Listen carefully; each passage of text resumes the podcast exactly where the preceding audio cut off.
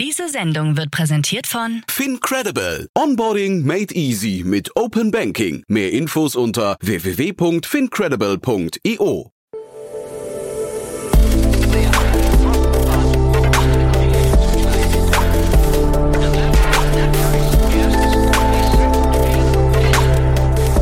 Startup Insider Daily. Interview. Herzlich willkommen zu Startup Insider Daily. Mein Name ist Jan Thomas und heute geht es hier um den Logistikmarkt. Ich spreche mit Caspar Philipp. Er ist Gründer und CEO von Colonia, ein Unternehmen, das einen Shared Service, einen Shared Mobility Service für die Logistik bzw. Speditionsindustrie anbieten möchte.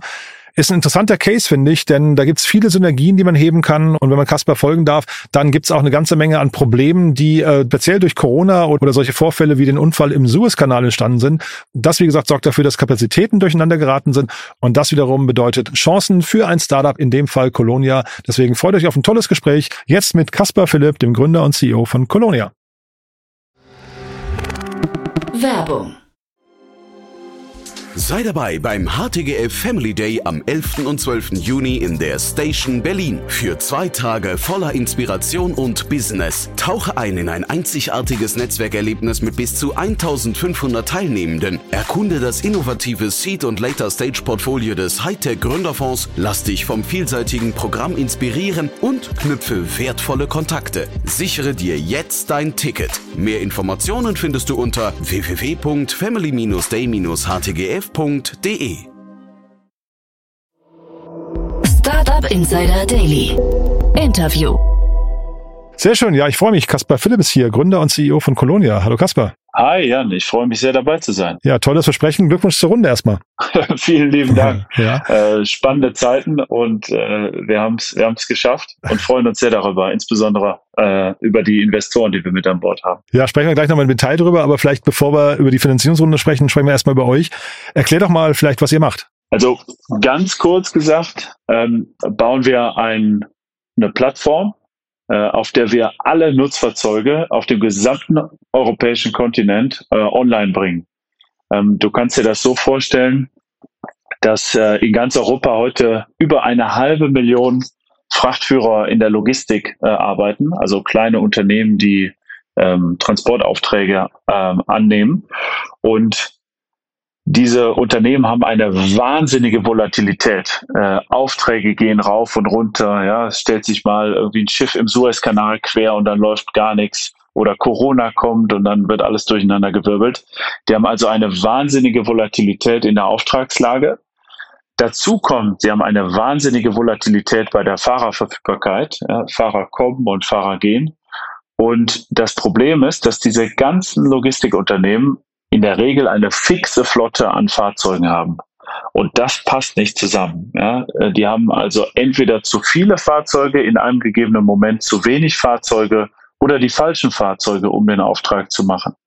Ähm, und wir sorgen dafür, dass die Logistikunternehmen statt jeder äh, für sich alleine zu kämpfen und jeder nur mit der eigenen Flotte zu arbeiten, dass die übergreifend zusammenarbeiten können. Dass also, wenn der eine gerade was frei hat, der andere das mieten kann und umgekehrt. Ähm, und der Enabler dafür sind wir. Mhm. Und ihr zielt eher auf die äh, Flotten oder auch auf die Fahrer? Wir machen rein die, die Fahrzeuge. Mhm. Weil es klang ja jetzt gerade Volatilität, hast du ja gerade gesagt, Fahrerverfügbarkeit ist auch so ein Thema. Das würde ja fast bedingen oder wenn man es weiterdenkt, auch erwarten, dass man dann irgendwie eigentlich auch die Fahrer bei euch buchen kann, oder? Ähm, das könnte man im ersten Moment denken. Fahrer ist aber für uns kurz. Ich sag mal, die, die Antwort ist, hat zwei zeitliche Dimensionen. Einmal kurzfristig und einmal langfristig. Also kurzfristig ist dieses Fahrerproblem äh, super geschäftstreibend für uns. Denn auf der einen Seite haben wir ganz viele Fahrer, die sich selbstständig machen soll, wollen. Ähm, die haben aber vielleicht nicht das Kapital, ähm, um sich eine Zugmaschine oder einen Sattelauflieger zu kaufen. Die können dann bei uns auf der Plattform flexibel diese Fahrzeuge buchen.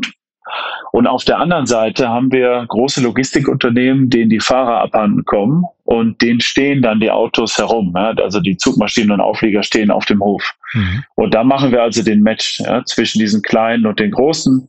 Ähm, und da ist diese, dieses Fahrerthema super geschäftstreibend für uns.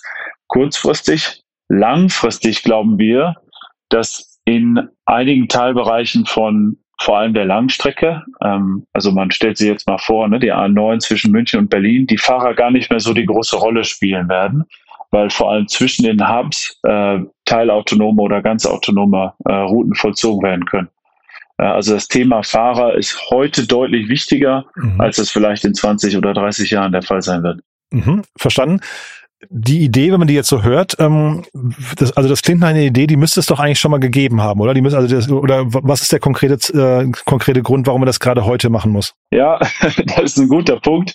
Und äh, wenn wir die einzigen wären, die äh, dieser Idee was abgewinnen könnten, dann äh, wäre das auch kein gutes Zeichen.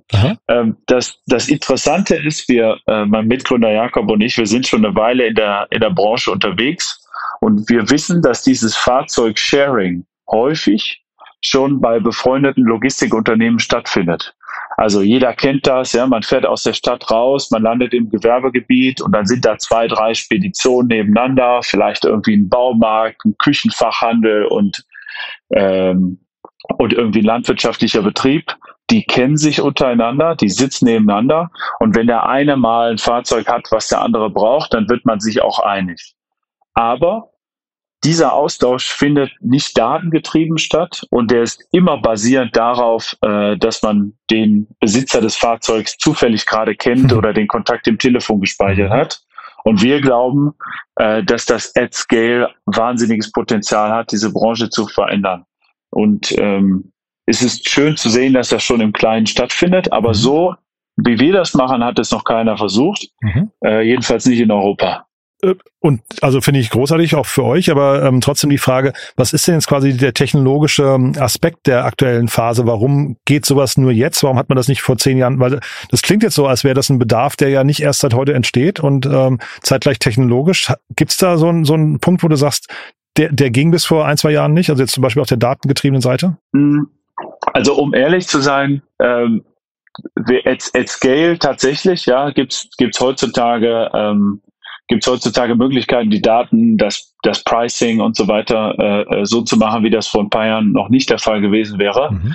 Aber es ist so ein bisschen bei uns dieses äh, Why Now? Mhm. Ähm, und jeder erinnert sich an die Headlines äh, aus den vergangenen drei Jahren äh, mit Corona, äh, Suezkanal und dann der Ukraine-Krise wurden die Supply Chains, die ganzen Lieferketten sowas von durchgerüttelt, mhm. dass keiner äh, mehr so arbeiten konnte, wie er es bisher gemacht hatte. Also kein Logistikunternehmer, keine Logistikunternehmerin ist gut damit gefahren, nur auf die ein, eigene Flotte sich zu ver, äh, verlassen. Mhm. Das ist so das, das eine Why Now, also diese Disruption in der Lieferkette. Und The Elephant in the Room, also das große Thema ist, und das ist auch was sehr aktuell ist, die Einführung der Elektromobilität. Und mit dem bisherigen äh, Vorgehen, dass die Hersteller ähm, Zugmaschinen gebaut und dann Cash verkauft haben an Logistikunternehmer, dieses bisherige Modell, das funktioniert bei E-Fahrzeugen nicht mehr.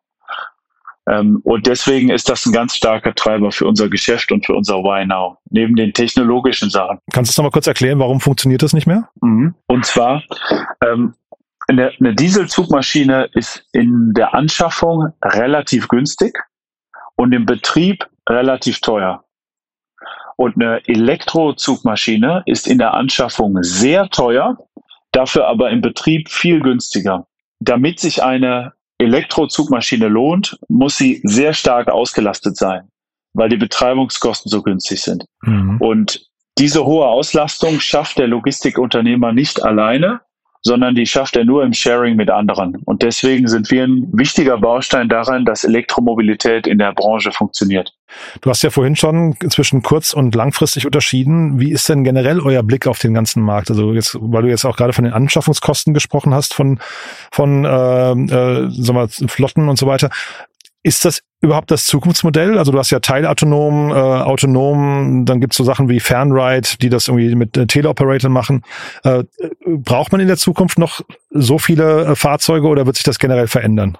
Das ist eine sehr interessante Frage. Ähm, zum einen die Frage, ähm, wie viele Fahrzeuge braucht es eigentlich, um den, ähm, um den Gesamttransportbedarf zu, äh, abzudecken in Europa? Äh, und das andere ist, wem gehören dann die Fahrzeuge? Mhm. Also wer hat mhm. die Fahrzeuge auf der Bilanz? Mhm. Und bei beidem werden wir einen Wandel sehen.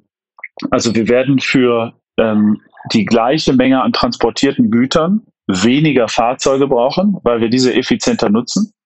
Das bedeutet aber übrigens nicht, dass wir insgesamt weniger Fahrzeuge benutzen, äh, denn es, es kann sehr gut sein, dass, ähm, dass auch unsere Transportvolumina weiter, äh, weiter steigen, vor allem wenn man sich das Thema Reshoring nach Europa anguckt.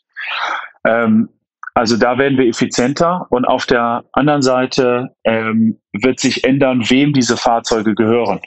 Äh, also heute gehören die Fahrzeuge zum aller, allergrößten Teil äh, den Spediteuren, den kleinen Frachtführern. Und die sind häufig eigentlich gar nicht dazu in der Lage, ja, diese, diese Fahrzeuge sich effizient zu finanzieren. Ähm, und wir glauben, dass es einige Spediteure gibt, die sagen, ich werde überhaupt keine Fahrzeuge mehr haben, ich werde ganz asset-light sein, ich werde die nur über Colonia mieten. Äh, ähnlich wie es bei Airbnb digitale Nomaden gibt, ja, die nirgendwo mein Haus besitzen, überall nur noch in Airbnb wohnen. Und dann wird es welche geben, die sagen, hey, ich habe Bock, ich sehe das als Investment Case, ich schaffe mir eine Flotte an und ich vermiete einen Teil darüber über Colonia als Second Income Stream. Mhm. Finde ich interessant. Der nicht genannt hast jetzt die Hersteller ist, also warum braucht man überhaupt noch, äh, sag mal, ne, die Frage, wer hat's auf der Bilanz? Warum soll der Flottenbetreiber das auf der Bilanz haben? Könnten nicht die Hersteller einfach irgendwie mit euch zusammen irgendwie diesen ganzen ja, Shared Service irgendwie anbieten? Äh, in der Tat. Und das machen die auch. Ähm, also die werden nicht den ganzen Markt äh, aufräumen. Aber äh, wir arbeiten bereits mit, äh, mit einigen der Herstellern von, äh, von Sattelaufliegern zusammen. Die haben eigene Rental Units, also Vermietgeschäfte, äh, die bei uns auf der Plattform als, ähm, als Anbieter fungieren. Und wie gucken die auf euch, die Hersteller? Sehen die euch als, ähm, äh, was nicht, als äh, Wilderer in ihrem Terrain oder sagen die, ihr seid der ideale Partner, genau sowas hat uns gefehlt, damit wir quasi Services anbieten können, die wir ohne euch nicht schaffen würden? ja, ja, genau. Also häufig muss man das Modell so ein bisschen, ähm, bisschen erklären, äh, dass wir, ähm, dass wir nicht ähm, Konkurrenz äh, sind. Äh, auf der strategischen Ebene macht das für die Sinn. Äh, die wissen, dass ihre Kunden gar nicht mehr unbedingt die, äh, die Autos, also wir nennen, das ist so Industriejargon, wir nennen einfach alles Autos, die wissen, dass ihre Kunden die großen Sattelzugmaschinen nicht kaufen wollen, äh, weil sie eben diese, dieses Risiko nicht auf der Bilanz haben wollen. Und die sind happy, wenn es einen Spezialisten ähm, wie uns gibt, der das dann flexibel in den Markt streuen kann. Weil die Kernkompetenz dieser großen Hersteller ist, diese Fahrzeuge zu bauen. Und darauf konzentrieren die sich. Und mit dem ganzen Thema Elektromobilität und ähm, Sensorik für autonomes Fahren äh, sind die Investitionen in, ähm, in das in, in die ganze Herstellung schon so groß, da sind die froh, äh, wenn bei diesem Asset as a Service, dieser flexiblen Nutzung, eine spezialisierte Plattform wie wir die unterstützt. Jetzt hast du ja ein paar Thesen auch genannt oder ihr, sag mal, ihr verfolgt eine These. Ähm, wie haben denn Investoren auf euch reagiert? Ähm, Investoren finden das Modell sehr spannend. Ähm, wir haben äh, Pre-Seed äh, mit, mit, mit Atlantic Labs ein, äh, eingesammelt. Das war äh, vor, vor ungefähr zwei Jahren. Und wir haben entlang des Weges ganz viele auch strategische Investoren mit an Bord genommen, äh, also solche, die uns inhaltlich äh, weiterhelfen können. Wir haben zum Beispiel Heuer mit an Bord, die sind ein sehr großer ähm, Mineral- und, und Schmierstoffhersteller ähm, äh, und Händler. Äh, die, die kennen so gut wie jedes Logistikunternehmen in Deutschland. Mhm. Äh, wir haben die Deutsche Leasing mit an Bord. Die Deutsche Leasing hat ja, 40 Milliarden Assets under Management, finanziert ganz, ganz viele Sattelauflieger, Sattelzugmaschinen. Ähm, und wir haben jetzt ähm, äh, Octopus Ventures äh, als Lead für unsere Seed-Runde gewonnen. Äh, die kommen jetzt nicht aus der Industrie, aber die finden solche B2B-Marktplätze super spannend und die teilen unsere Hypothesen über den Markt. Mhm. Nee, weil du eingangs auch sagtest, es sind spannende Zeiten. Das klang so, als ähm, äh, sind vielleicht auch Investoren dabei, die zurückhaltend sind oder die das Modell irgendwie als, ich weiß was ich überflüssig sehen oder sowas. Ne? Das klang so ein bisschen so durch, äh, dass ihr nicht nur nicht nur äh, so einen Home Run hattet oder habe ich es falsch, falsch interpretiert? Ähm, nee, das hast du richtig interpretiert. Das, ähm, das, das hing aber vor allem mit den, mit den allgemeinen Marktumständen äh, im vergangenen Jahr zusammen. Mhm. Also äh, wir, wir, wie, wie jedes andere Startup in unserer Phase haben wir festgestellt, dass die Anforderungen, um finanzierbar zu sein, äh, sich im Jahr 2022 deutlich äh, gedreht haben. Ja? Mhm. Also Ähm, und diese Anforderung konnten wir aber erfüllen. Da sind wir happy drüber. Ja, äh, wir mussten quasi über eine größere, höhere Latte springen, haben das geschafft. Und wir glauben, wenn wir in diesem Umfeld ein gutes Fundraising geschafft haben, dann äh, ist das ein gutes Zeichen, auch in, auch in Zukunft weiter äh, erfolgreich äh, fundraisen. Was sind denn eigentlich bei euch die wichtigen KPIs? Also, weil ihr habt ja kein Recurring Revenue, ne? wenn ich es richtig verstehe. Das ist ja kein äh, SaaS-Modell, äh, was ihr da anbietet, sondern das ist ja quasi immer äh, by the order. Ne? Das heißt also, das ist quasi, ihr müsst jeden Kunden bei der Stange halten, damit er auch wieder zum, also damit er zum, zum Wiederholungstäter wird, ne? Äh, jein. Ähm, du hast recht, also wir sind nicht, sage ich mal, äh, SaaS-mäßig eingeloggt äh, über Jahre. Ähm, wir haben aber, das stellen wir fest, wenn wir die Daten gucken, relativ stabile Kunden- und Zuliefererbeziehungen. Mhm. Also ein Vertrag äh, läuft in der Regel bei uns über fünf, sechs Monate mhm. äh, und dann wird monatlich abgerechnet und wir sehen eine ziemlich gute Return Rate. Ja, also man kann sich das vorstellen, unsere Charts sehen so ein bisschen aus wie die von einem äh, von einem Grover oder so, mhm. äh, wo, wo das Unternehmen dann äh, den, den Laptop für sechs Monate bucht. Aber die Wahrscheinlichkeit, dass nach sechs Monaten wieder ein Arbeitnehmer da ist, der einen Laptop braucht, die ist sehr, sehr hoch. Okay. Äh, und, und so sehen dann unsere Revenues über die Zeitachse auch aus. Mhm. Und nach vorne raus, jetzt hast du gesagt, zwar, also die Anforderungen an die jetzige Runde sind gestiegen. Wie ist das nach vorne raus? Was sind so die Meilensteine, die ihr erreichen müsst oder wollt? Ja, ähm, also wir haben ein paar quantitative, ähm, die sind, glaube ich, vergleichbar mit dem, was, was dir auch äh, andere, andere Marktplätze so, so erzählen würden. Was ich sehr interessant finde, sind die qualitativen, die wir uns gesetzt haben.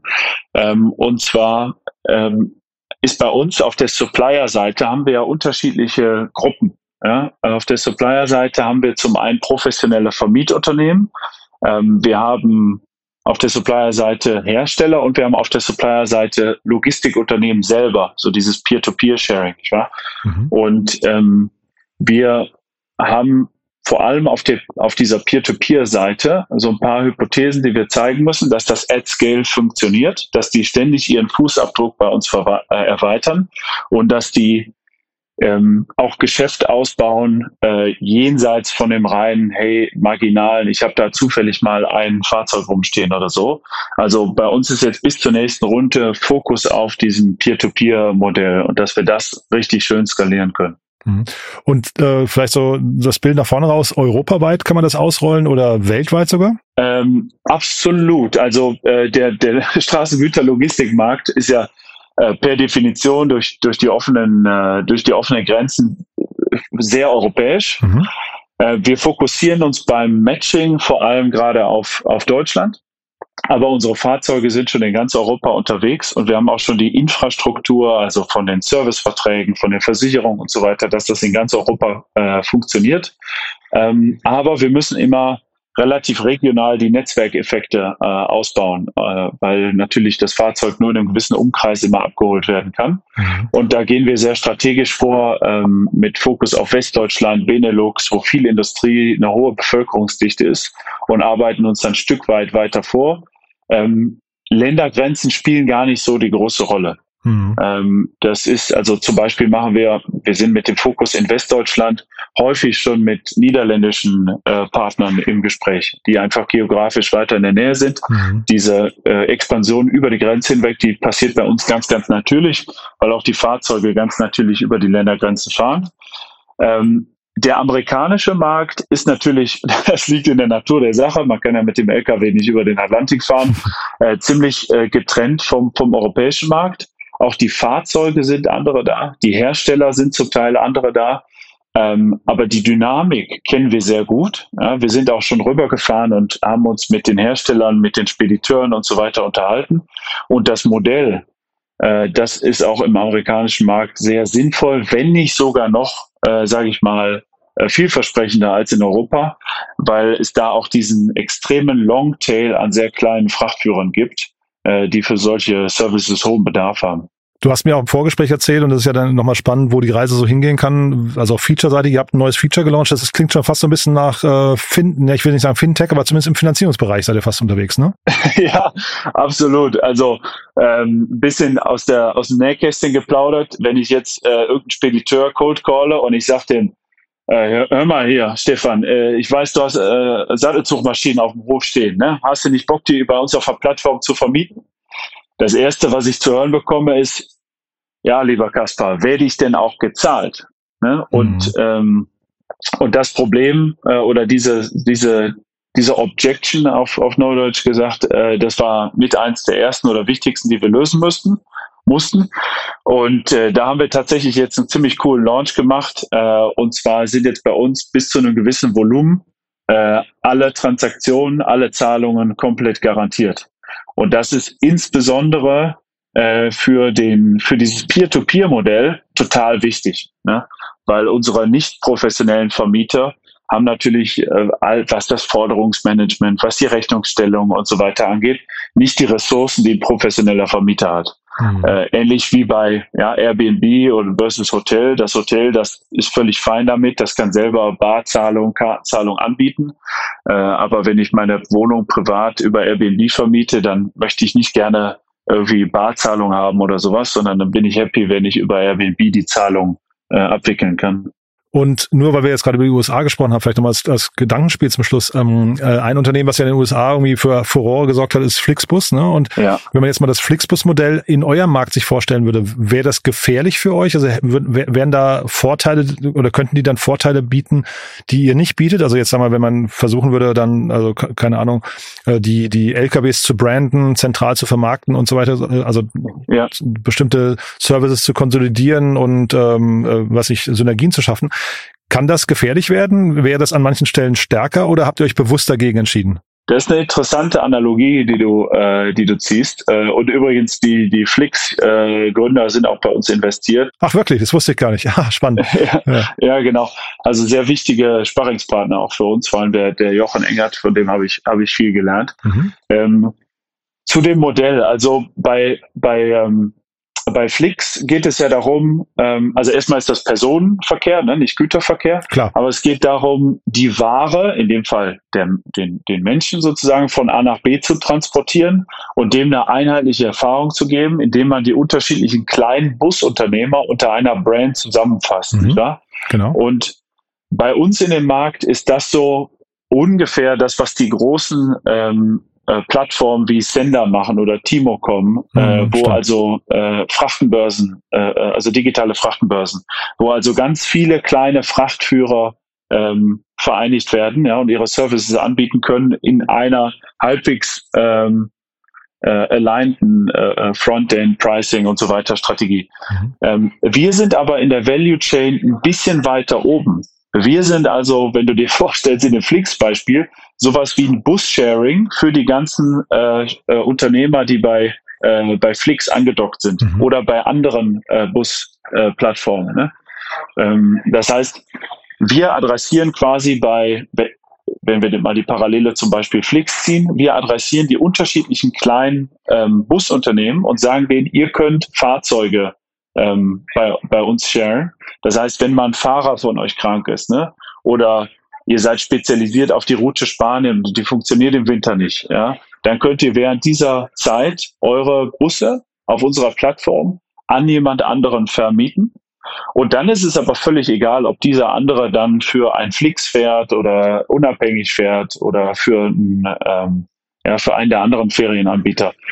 Ähm, und ähnlich ist das auch bei uns in unserem Markt. Also wir, äh, wir sind in der Value Chain weiter hinten, hinter einem Sender, hinter einem Timocom, hinter einer DHL und wir verbinden die ganzen kleinen Frachtführer miteinander und sorgen dafür, dass die untereinander ihre Fahrzeuge äh, sharen können. Mhm. Spannend.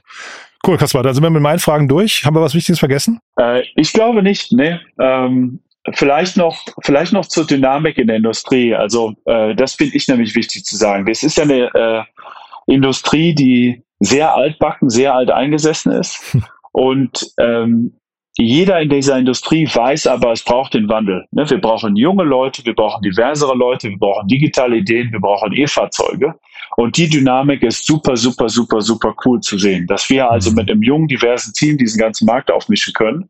Und ähm, das macht total viel Spaß. Wir suchen auch immer wieder äh, Leute und ähm, ich freue mich über jeden, der äh, der Bock hat, die die Industrie so ein bisschen aufzumischen und ähm, und Lust diesen, hat, diesen Wandel voranzutreiben in der Branche, die vielleicht von außen ein bisschen angestaubt wirkt. Von innen ist das, ist das, macht das sehr viel Spaß. Wer euren Namen gehört hat, hat eine Vermutung, wo ihr sitzt, ne? ja, wir sitzen zwischen Köln und Berlin. Also äh, wir, wir haben ein, ein Büro hier in Berlin Mitte, in der Rosenthaler Straße und ein Büro in, in Köln äh, am Rhein. Also beides sehr schön. Je nachdem, wo man sich zu Hause fühlt, äh, kann man sich dann äh, entweder für, fürs Kölner oder fürs Berliner Büro entscheiden. Super. Kaspar, du dann weiterhin viel Erfolg und ja, ich würde sagen, wir bleiben in Kontakt. Hat mich sehr gefreut, Jan. Mich Vielen auch. Dank. Bis dann. Ciao. Ciao. Startup Insider Daily, der tägliche Nachrichtenpodcast der deutschen Startup-Szene.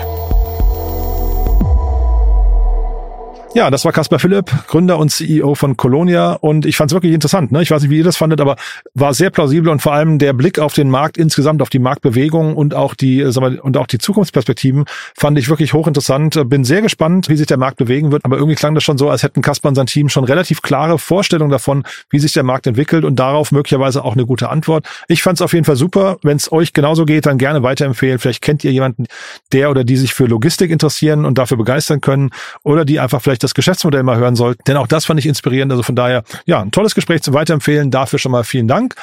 Und ansonsten kurz der Hinweis auf unsere Plattform. Ihr wisst ja, wir bauen Deutschlands größtes Verzeichnis auf für die Startup-Szene. Dort findet ihr nach und nach detaillierte Profile von allen Startups, die man kennen sollte. Natürlich mit all ihren Investoren. Dazu Nachrichten, Podcast, ein großes Jobboard und so weiter und so fort. Also viele, viele Informationen zu jedem Unternehmen. Schaut euch das mal an auf www.startupinsider.de und dann gebt uns gerne Feedback. Oder, falls euch das richtig begeistert, schaut euch auch mal unser Jobboard an. Wir suchen natürlich auch Mitarbeiterinnen und Mitarbeiter, die uns unterstützen möchten beim Bau dieser Plattform. Ich glaube, es ist ein tolles Projekt. Der Podcast hier natürlich auch. Und dementsprechend seht ihr schon, wir sind in der Startup-Szene zu Hause und wollen da tatsächlich so die erste Anlaufstelle sein mit allen wichtigen Informationen, die digital Interessierte und Startup-Interessierte ja so finden sollten. Deswegen meldet euch gerne bei uns. Wir freuen uns, wie gesagt, auf jede Bewerbung. Dafür auch schon mal vielen Dank. Und ja, ansonsten euch einen tollen Tag. Vielleicht hören wir uns nachher nochmal wieder. Und falls nicht nachher, dann ja, hoffentlich spätestens morgen. Bis dahin alles Gute. Ciao, ciao.